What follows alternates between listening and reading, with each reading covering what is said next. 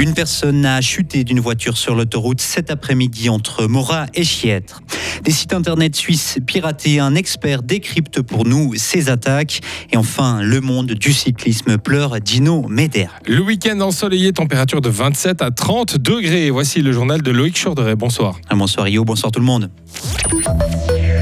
Un accident a fait un blessé grave aujourd'hui à midi sur la une entre Morat et Chiètre. Il s'agit d'une femme de 29 ans qui a chuté d'un véhicule en marche. La conductrice s'est arrêtée un peu plus loin. La police ne peut pas donner plus d'informations sur les circonstances de cette chute pour le moment. La passagère inanimée a été héliportée par la Réga.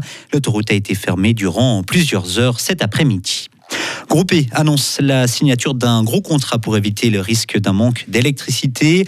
L'énergéticien fribourgeois prévoit de conclure un partenariat avec la société Enag qui s'approvisionne en France.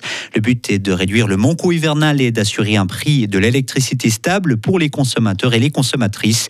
Groupe e entrera dans le capital de la société Enag. Il y prendra près de 14% des parts. Les CFF, la Confédération ou encore Suisse Tourisme, tous victimes. Victimes de cyberattaques. Depuis quelques semaines, des hackers se sont acharnés sur différents sites internet helvétiques.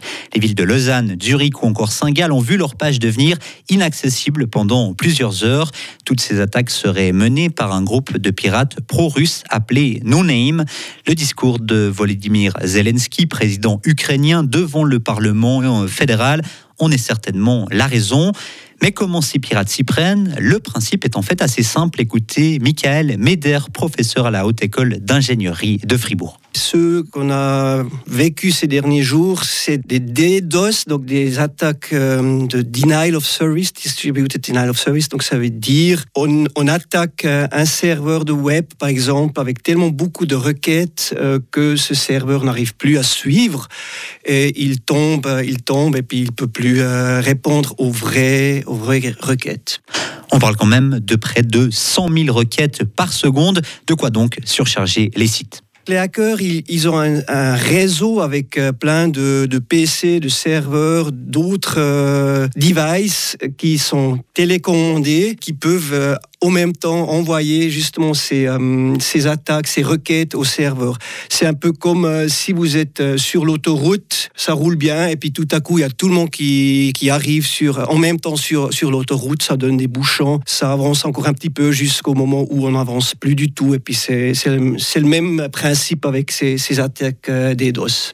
Et un conseil pour que votre ordinateur ne puisse pas être utilisé par des pirates informatiques, le mettre à jour régulièrement et installer un antivirus.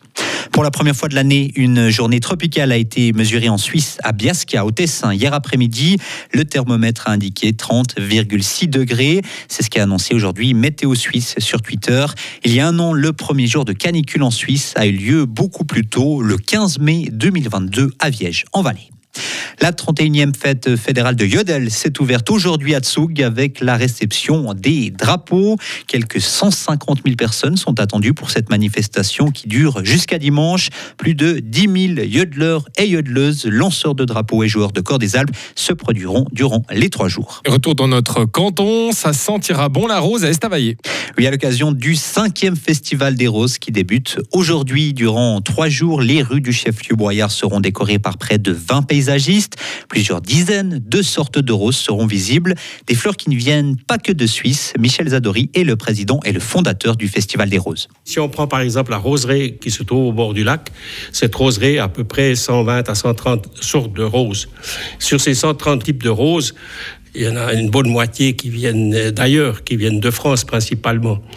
Ça, c'est une chose. Et la deuxième chose, c'est que on remarque qu'au fil du temps, les producteurs de roses en Suisse commencent un petit peu à se fatiguer puis à, fermer boutique parce que la concurrence étrangère les tue, si on peut dire ça comme ça.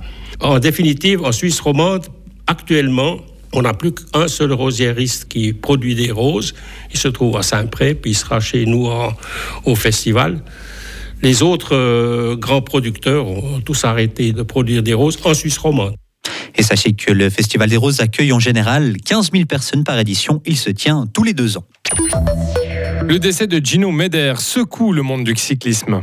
Avec des témoignages qui se succèdent aujourd'hui, Stéphane Kuhn, coureur suisse et premier porteur du maillot jaune du Tour de Suisse cette année, a déclaré pas de mots, toutes mes pensées à ses proches. Danilo Viss, ancien coureur vaudois qui vit dans le canton de Fribourg aujourd'hui, a partagé ces mots. Ça fait mal, la vie est cruelle, voilà l'image que je vais garder de toi. Un mec souriant, intelligent et hyper talentueux. On le rappelle, Gino Meder est décédé ce matin. Il avait chuté hier dans la descente de l'Alboula lors de la cinquième étape du Tour de Suisse. Et on termine avec du basketball et un effectif qui prend forme pour Fribourg Olympique. Oui, les dirigeants ont annoncé la prolongation du contrat de Nathan Jurkovic. Arrivant en 2021 dans l'équipe, il a signé pour deux ans avec option pour une année supplémentaire.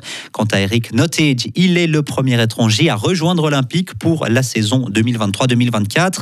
L'Américain de 28 ans a signé pour une saison. En Suisse, il a déjà joué pour Massagno et pour les Lions de Genève. Retrouvez toute l'info sur frappe et frappe.ch.